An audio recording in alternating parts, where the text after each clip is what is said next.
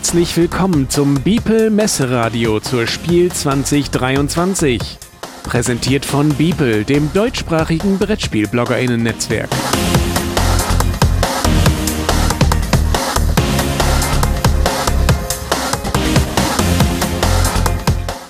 Dann machen wir 3, 2, 1.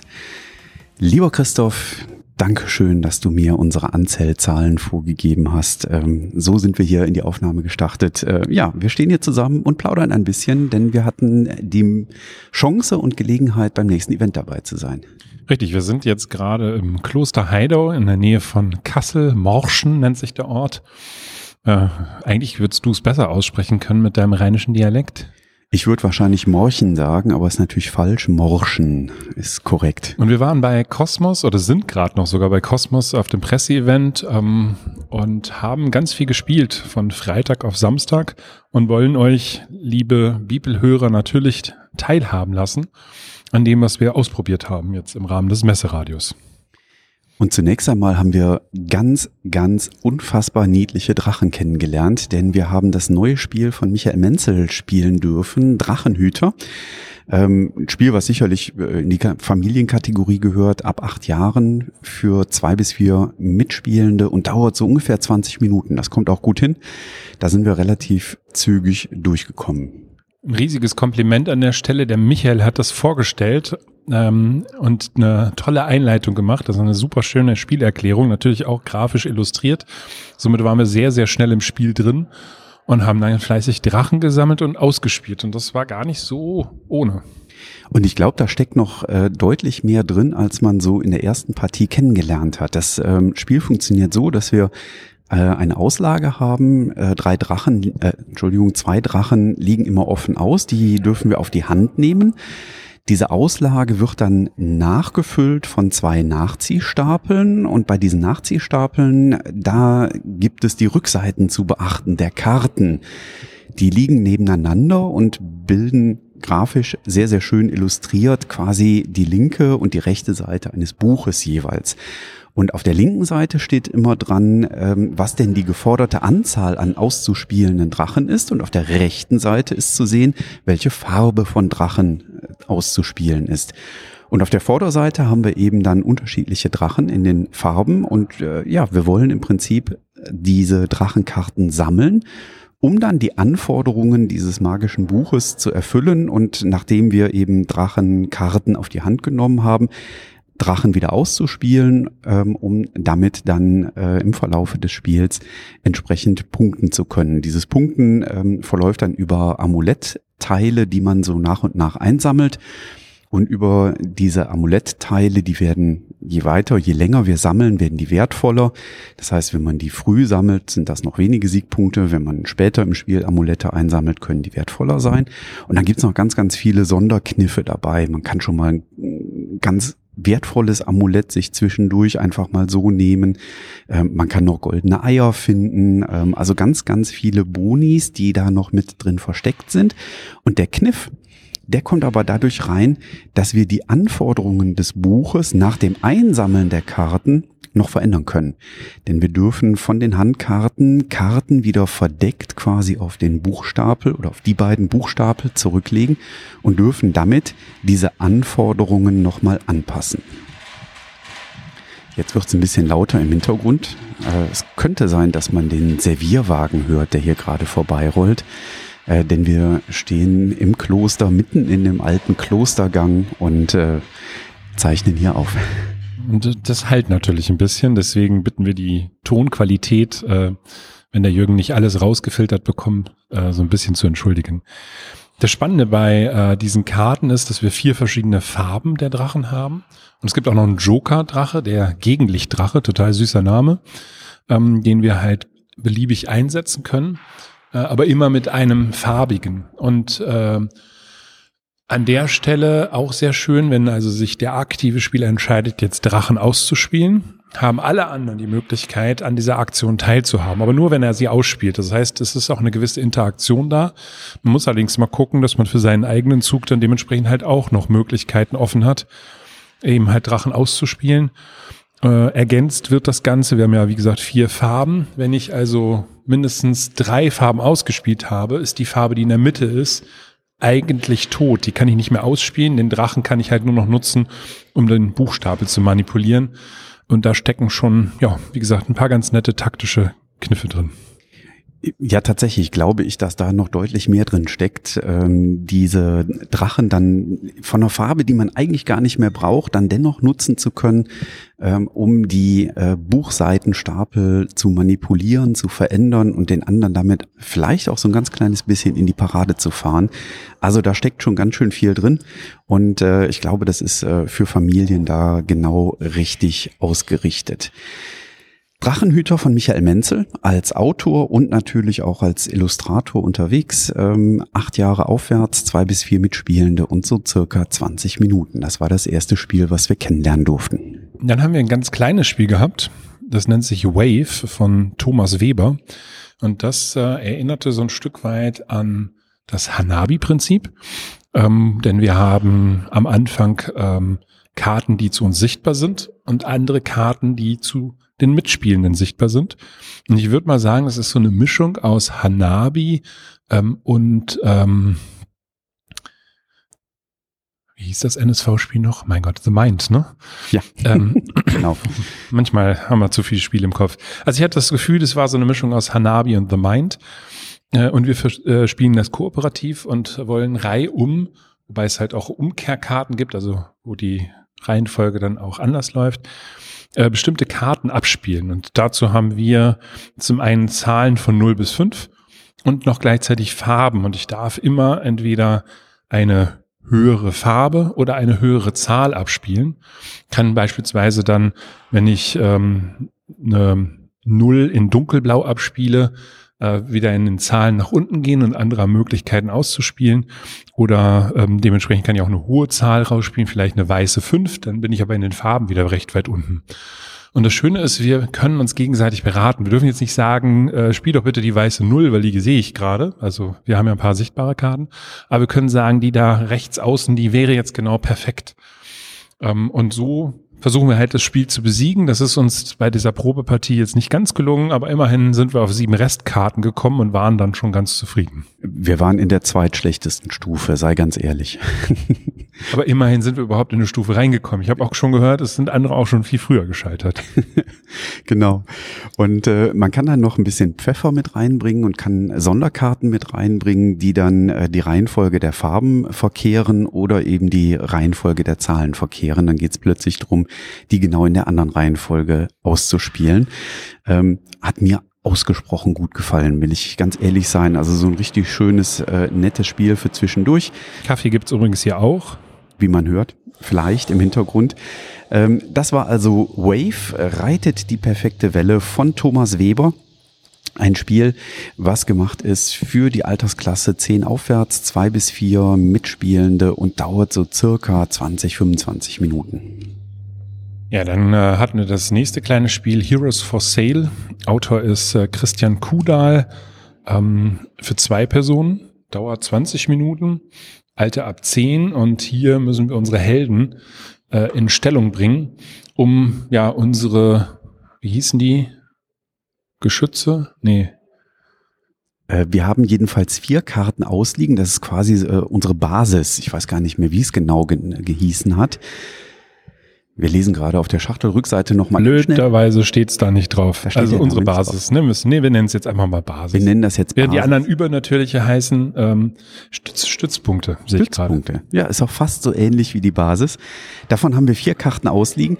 Äh, und Ziel ist es halt, die Stützpunkte ähm, des Gegners oder der Gegnerin ähm, entsprechend zu zerstören. Und dafür spielen wir Karten aus, auf denen ähm, übernatürliche äh, Wesen abgebildet sind. Und die kommen alle mit ganz, ganz kräftigen übernatürlichen Funktionen daher und können das ähm, entsprechend ausnutzen. Und ähm, da geht es also Schlag auf Schlag und Kopf um Kopf. Der Kniff dabei ist, dass wir die Karten nicht einfach ausspielen und sie nutzen dürfen, sondern der Kniff bei äh, Heroes for Sale ist, dass wir diese ähm, übernatürlichen Karten zunächst einmal in die Mitte spielen und sie dann gegebenenfalls bei der mitspielenden Person landen. Denn äh, es wird dann ein Gebot ausgegeben ähm, für diese ausliegende Karte. Da muss man Credits für ausgeben. Wir starten beide mit äh, 20 Credits und man sollte tatsächlich aufpassen, dass man nicht blank läuft und kein Geld mehr hat. Ähm, denn dann ist man ganz leicht auszukontern und auszuspielen. Ähm, es wird dann versteigert und der oder diejenige mit dem höchsten Gebot darf dann diese Karte in die eigene Auslage ähm, reinspielen und diese Karten haben unterschiedliche Fähigkeiten. Die wirken manchmal einfach so, manchmal wirken die in dem Moment, wo sie dann in die eigene Auslage reinkommen, das heißt anheuern und manchmal steht drauf Aktion und Aktionen, da dürfen wir pro Runde jeweils eine Karte aktivieren und diese besondere Aktion ausnutzen, die dann da entsprechend drauf verzeichnet ist. Und der Kniff an der Sache ist tatsächlich so dieses austarieren, wie viel gebe ich jetzt als Gebot ab, um dem Mitspieler oder der Mitspielerin ähm, da eben zu, ähm, ja, in die Suppe zu versalzen und eben zu verhindern, dass er oder sie die Karte bei sich in die Auslage hineinkriegt. Da ist natürlich auch eine schöne Taktiererei. Wir starten ja mit relativ vielen Handkarten. Sieben waren es, wenn ich mich richtig erinnere. Genau. Ähm, und da ist halt die Frage, lege ich direkt eine starke Karte aus oder locke ich erstmal mit einer vermeintlich schwachen Karte? Ähm, und wo reize ich das aus? Beim allerersten Gebot natürlich erst einmal so völlige Unsicherheit. Okay, was soll man bieten? Bietet man jetzt zehn oder bietet man vier? Man darf nur ein einziges Mal ein Gebot abgeben. Ähm, und das ist äh, ja eine schöne Prügelei, würde ich mal sagen. Also die Helden, die hier im Sonderangebot zu kriegen sind, ähm, die geben schon kräftig auf die Nase. Also das ist ein Spiel, was so in der ähm, Kategorie ähm, wie einige Sammelkartenspiele, die gerade auf den Markt gekommen sind, ähm, läuft, wo man also auch sehr konfrontativ spielt. Oder wie beispielsweise Redlands, wo wir auch zu zweit äh, gegeneinander spielen und versuchen eben die Stützpunkte der gegnerischen Person ähm, zu zerstören. Also in der Kategorie können wir das einordnen mit so ein bisschen Mindbug vielleicht auch noch drin, denn die Fähigkeiten sind schon sehr verschachtelt. Ja, also es war tatsächlich nicht ganz mein Spiel, muss ich fairerweise sagen, äh, weil das liegt tatsächlich eher an dem Spiel. Der gesamte Tisch bei uns und viele andere waren richtig begeistert, haben auch direkt noch eine nächste Partie hinten dran gehangen. Ähm, muss man mögen, ähm, in diese Art von Spiel einzusteigen. Ähm, von daher schaut's euch gerne mal an, wenn ihr solche kurzen, knackigen Spiele mögt. Für, für, für die ist es definitiv dann ein netter Zweier, den man auch wunderbar mit in die Tasche stecken kann, weil alles klein und handlich. Und dann sind wir 3D geworden, ne? Genau, das war nicht mehr ganz so klein und handlich. Nunatak heißt das Spiel. Jetzt haben wir die Schachtel gar nicht hier, deswegen können wir den Autor gar nicht nennen. Ähm, der Jürgen guckt schnell nach. Christoph erzählt, um was es in dem Spiel geht und ich äh, surfe in der Zeit äh, parallel mal Boardgame Geek ab.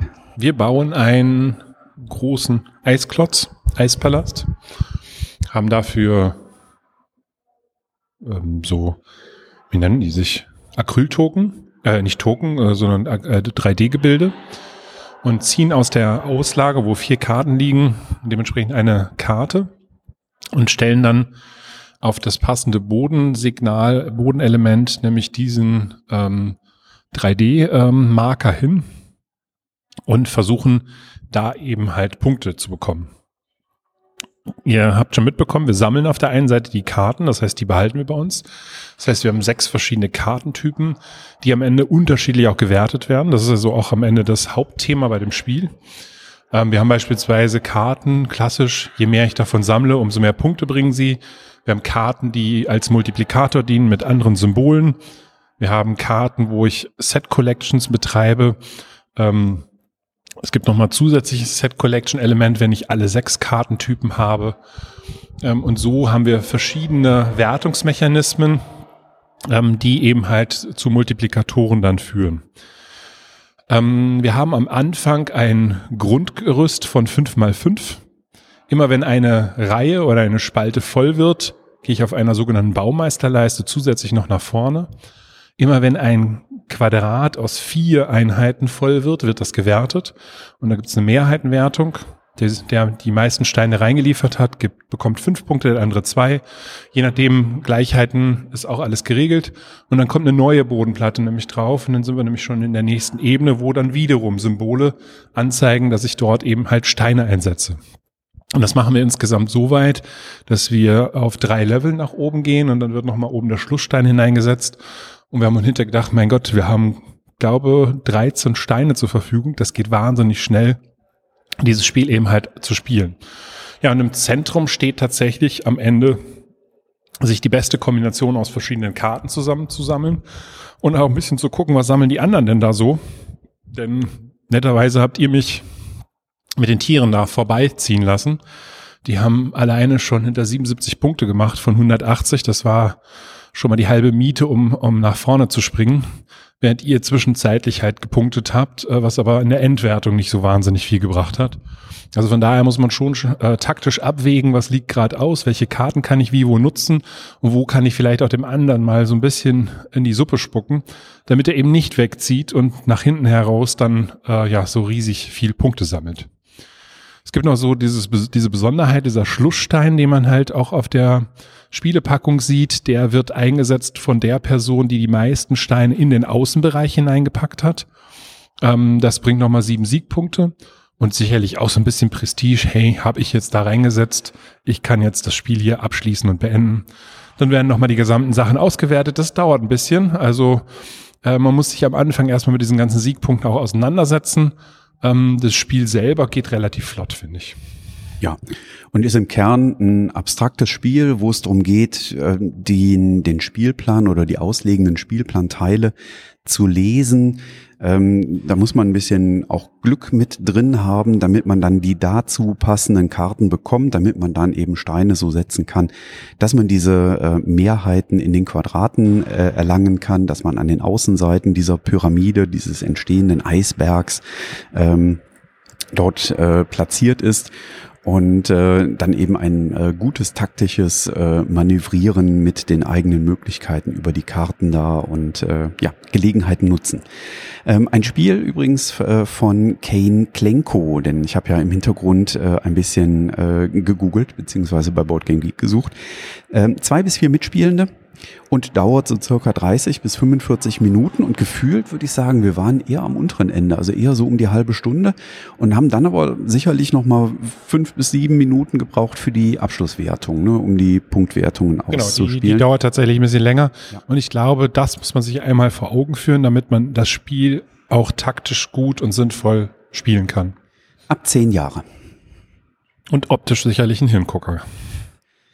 So, und dann ähm, war erstmal, äh, nee, dann war eigentlich noch nicht Nachtruhe angesagt. Wir haben dann einen kurzen kleinen Blick reingeworfen ähm, in, äh, in ein Solospiel. Davon erscheinen jetzt zwei Stück. Das ist auch eine Kooperation mit äh, Devir. Und zwar die Macescape Solospiele. Das ist ein Labyrinthspiel. Wer vielleicht auf iPad oder iPhone das Spiel Monuments kennt, wo man so labyrinthartige Wege langlaufen muss und dann an den Wegen etwas verändern muss, um zum Ziel zu kommen, der wird sich hier sehr schnell wiederfinden. Ähm, und dieses Verändern von Wegen passiert hier so, dass man Teile des äh, ausliegenden äh, Spielplanblattes faltet und sich dadurch wieder weitere Wege ergeben, die man dann langlaufen kann. Ähm, die aktuelle Position äh, gibt man immer mit so einem kleinen Holzzeiger an. Das sah erst aus wie ein kleiner Bleistift und dann bin ich schon ausgeschimpft worden vom Christoph. Ich soll hier nicht auf den Spielplan kritzeln. Äh, nein, da war dann keine. Hat der Jürgen Kugelschreiber genommen. War keine Mine drin. Ähm, und äh, das zeigt man an und dann faltet man eben den Rest des Blattes so und versucht dann eben vom Startpunkt zum Zielpunkt zu kommen. Und wenn es richtig gut läuft, kriegt man auch noch die besonderen Anforderungen auf den einzelnen Spielplänen freigeschaltet. Ähm, also in dem Spielplan, den wir gespielt haben, musste man äh, eine Priesterin besuchen und man musste drei Vasen auf dem Weg einsammeln. Und das versucht man dann natürlich auch ähm, zu erreichen. Ähm, in jeder der Schachteln sind sieben von diesen Faltplänen drin und das richtet sich an Spielende so ab acht Jahre. Ist natürlich ein Solospiel, kann man nicht mit mehreren gleichzeitig falten, also nicht wie bei anderen Rätselspielen, wo man dann vielleicht gemeinsam anfängt zu knobeln, sondern hier, das ist wirklich ähm, ganz klar ein äh, Ein-Personenspiel. Ähm, man kann das ganz schnell spielen, ne? dann spielt man in fünf Minuten durch und äh, versucht direkt den Weg zu finden. Ähm, in Summe äh, kann man aber auch natürlich ein bisschen mehr Zeit rein investieren. Eins, was wir nicht gespielt haben, hat der Christoph gerade in der Hand, nämlich Noobs über Bord. Genau, Noobs über Bord von Markus Slavicek und Johannes Krenner ähm, ist der zweite Teil aus der Noobs-Reihe, die jetzt äh, frisch erscheint äh, für drei bis fünf Personen ab zehn. Und es sind acht Abenteuer, a 15 Minuten drin. Man hat wohl auch sogar ein Stück weit reagiert. Es gab wohl die ein oder andere Anmerkung, dass die Karten nicht immer gleich verteilt worden sind im äh, Bereich Noobs im Weltraum. Das ist jetzt hier anders geregelt, so dass sichergestellt ist, dass alle eben halt optimal am Spiel teilnehmen. Ich hatte das Glück, dass es bei uns im Weltraum da kein Problem war, aber für diejenigen, die gesagt haben, da ist noch was verbesserbar, ist hier schon sehr schnell reagiert worden beim zweiten Abenteuer. Und ja, ihr könnt da frisch an Bord gehen. Das haben wir hier nicht getestet, weil dafür sind die Spielerunden daheim äh, einfach zu heiß drauf, äh, das kennenzulernen. Und äh, wenn das auch nur ansatzweise das Niveau von Noobs im Weltraum äh, hält, dann äh, freue ich mich da riesig drauf, das mit den Runden zu spielen. Was natürlich auch noch einen großen Rein, äh, Raum eingenommen hat, das möchten wir an dieser Stelle eben halt auch ähm, nicht unerwähnt lassen, ist Klaus Teuber. Ähm, Klaus Teuber hat gerade in den Anfangsworten vom äh, Heiko Windfelder, der die Sparte Spiel ähm, und ähm, Abenteuerkästen äh, oder ähm, Experimentierkästen. Experimentierkästen, Entschuldigung, Puzzle und so weiter führt, ähm, nochmal sehr, sehr tolle Worte gefunden, um eben die Leistung von Klaus Teuber halt für den Kosmos Verlag eben auch nochmal zu vergegenwärtigen. Ähm, und natürlich haben wir auch ein Produkt von Klaus Teuber hier, aber nicht gespielt, die Sternefahrer von Katan, das Duell, so das letzte große Spiel, an dem er noch mitgearbeitet hat, also die Weiterentwicklung des schon 2001 erschienenen Sternefahrer-Duellspiels. Und äh, ja, so der Klaus hinterlässt sicherlich da eine große Lücke und wird auch auf der Spiel nochmal dementsprechend gewürdigt werden.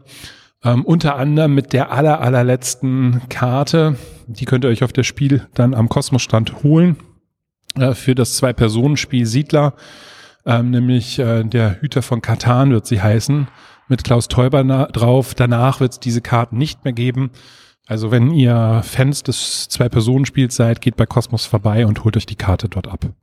Ja, diese Sonderkarten für das äh, Zwei-Personen-Siedler-Kartenspiel waren ja immer ein Dankeschön von Klaus Teuber an besondere Persönlichkeiten, die zum Siedler von Katan ähm, Universum irgendwo beigetragen haben.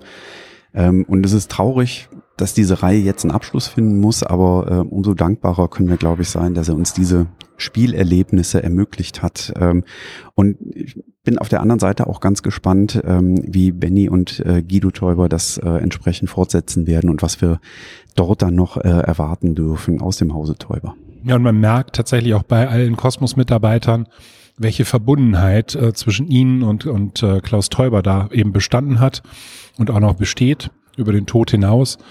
Ähm, ja, von daher denke ich mal ein sehr würdiger Abschluss. So, und dann war der Abend beendet und äh, wir haben äh, dringend Nachtruhe benötigt, denn es ist viel gespielt worden, viel geplaudert worden. Dann hatten wir noch so ein ganz leichtes Spiel am Morgen. Ne? Und dann haben wir am nächsten Morgen noch ganz locker nach dem Frühstück was gestartet. Ähm, Die Weiße Burg, ein äh, Spiel für eins bis vier Spielende, dauert ungefähr 50 bis 70 Minuten ähm, ab zwölf Jahre aufwärts ähm, von den Autorinnen und Autor äh, Shay S. und Isra C. Ähm, Spanier, wenn ich es richtig mitbekommen habe. Ja, und die Weiße und Burg ist ein Premiere, Brecher. Die Weiße Burg wird gemeinsam, also mit die Wir äh, Games herausgegeben. Also erstmalig eine gekoppelte Lokalisation mit äh, Herausgabe des, des Originalwerks halt auch. Ja, und nicht nur ähm, die spanische äh, oder iberische Version ähm, und die deutsche Version, sondern es werden auf der Messe noch parallel ganz viele weitere ähm, Sprachversionen von Die Weiße Burg erscheinen. Ja, und äh, Die Weiße Burg ist echt ein Brecher. Obwohl es eigentlich so unscheinbar daherkommt. Ne? Wir spielen drei Runden und in jeder Runde haben wir drei Aktionen. Das klingt zu easy. Neun Aktionen, dann sind wir durch. Neun Aktionen, wir sind durch. Wir dürfen uns äh, aus einer Würfelauslage, die ich richtig richtig, richtig klug designt finde. Ähm, also zu Beginn der Runde liegen da zunächst einmal fünf Würfel aus, die gewürfelt werden. Wählen. 15, ne? Also wir haben ja drei, in drei Farben, ja, in drei Farben. Ähm, und ich darf äh, jeweils den entweder niedrigsten oder höchsten Würfel äh, davon nehmen und äh, dann rutscht der nächstniedrigere oder nächsthöhere in die entsprechende Position. Und das finde ich einen richtig, richtig guten Kniff, der mir richtig gut gefallen hat. So einen Würfel nehmen wir und setzen den auf einem der vielen, vielen Felder auf dem Spielplan ein und die Idee dahinter ist, das löst weitere Aktionen aus. Es bleibt also nicht bei den gerade genannten dreien. Genau, wir müssen an der Stelle Ressourcen im Blick haben, wir müssen Geld im Blick haben, wir müssen auf einer Fortschrittsleiste nach vorne gehen, äh, die dann auch gleichzeitig äh, die Spielerreihenfolge äh, bestimmt. Wir können in der Burg aufsteigen, äh, wir können in den Garten gehen, wir können unsere Krieger äh, trainieren. Alles Sachen, die am Ende Siegpunkte bringen, teilweise in Multiplikation, teilweise auch einfach. Und ähm, als wir die Regeln der Jetzt wird es ein bisschen laut im Hintergrund. Als wir die Regeln äh, am Anfang erklärt bekommen haben, da hat uns tatsächlich der Kopf geraucht. Ähm, ich muss allerdings sagen, nach ein, zwei Runden waren wir recht gut drin. Also man hat äh, die Spielzüge wirklich gut auch verstanden und durchspielen können. Natürlich haben wir die komplette Tiefe des Spiels noch nicht verstanden. Aber ich war zumindest so weit, dass ich nach den neun Runden gesagt habe, hm, jetzt noch eine Runde und dann wäre es richtig perfekt für mich. Also heißt es tatsächlich nochmal eine komplett neue Partie. Wie gesagt, eine Stunde Spielzeit finde ich für so ein Spiel mega. Also wieder so ein kurzes, knackiges, gehobenes Kennerspiel. Ich weiß gar nicht. Ah, ich würde das schon Richtung Experte ja? schieben. Hm, ja, ich würde es tatsächlich sogar im oberen Kennerspielbereich noch sehen. Also wenn man die Regeln einmal drauf hat, glaube ich, äh, aber je nachdem, wie Jury-Definition ist, klar. Aber dann würde ich es tatsächlich im gehobenen Kennerspielbereich sehen.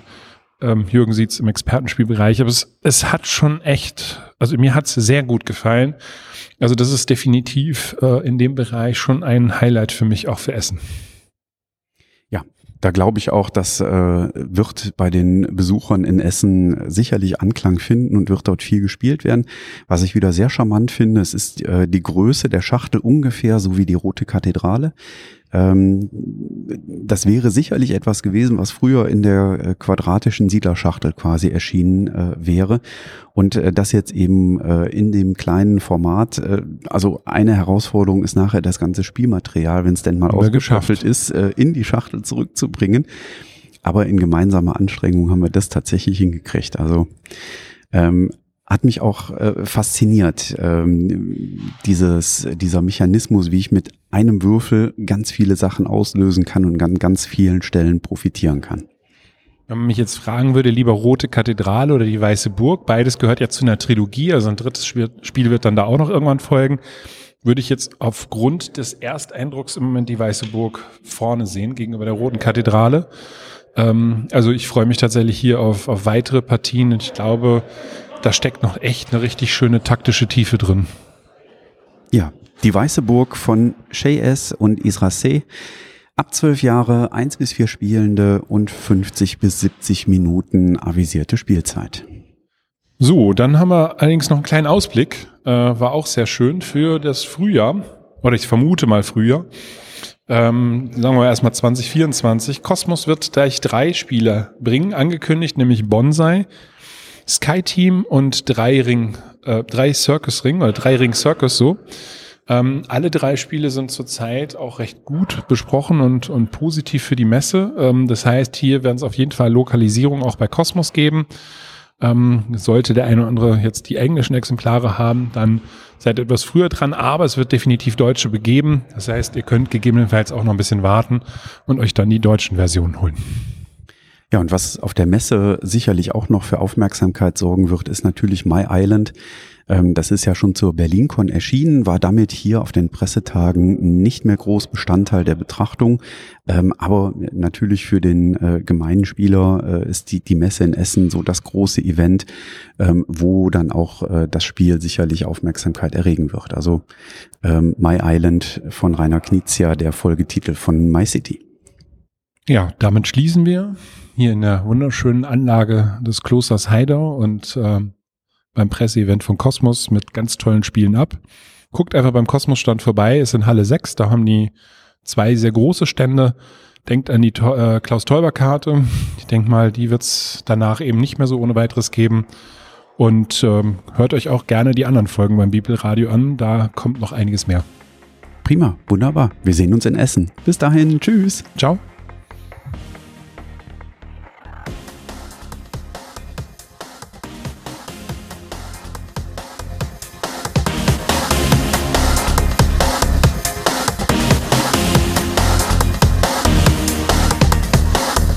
Das war eine Sendung aus dem Beeple Messeradio zur Spiel 2023. Präsentiert von Beeple, dem deutschsprachigen BrettspielbloggerInnen-Netzwerk. Mehr Infos unter www.beeple.de.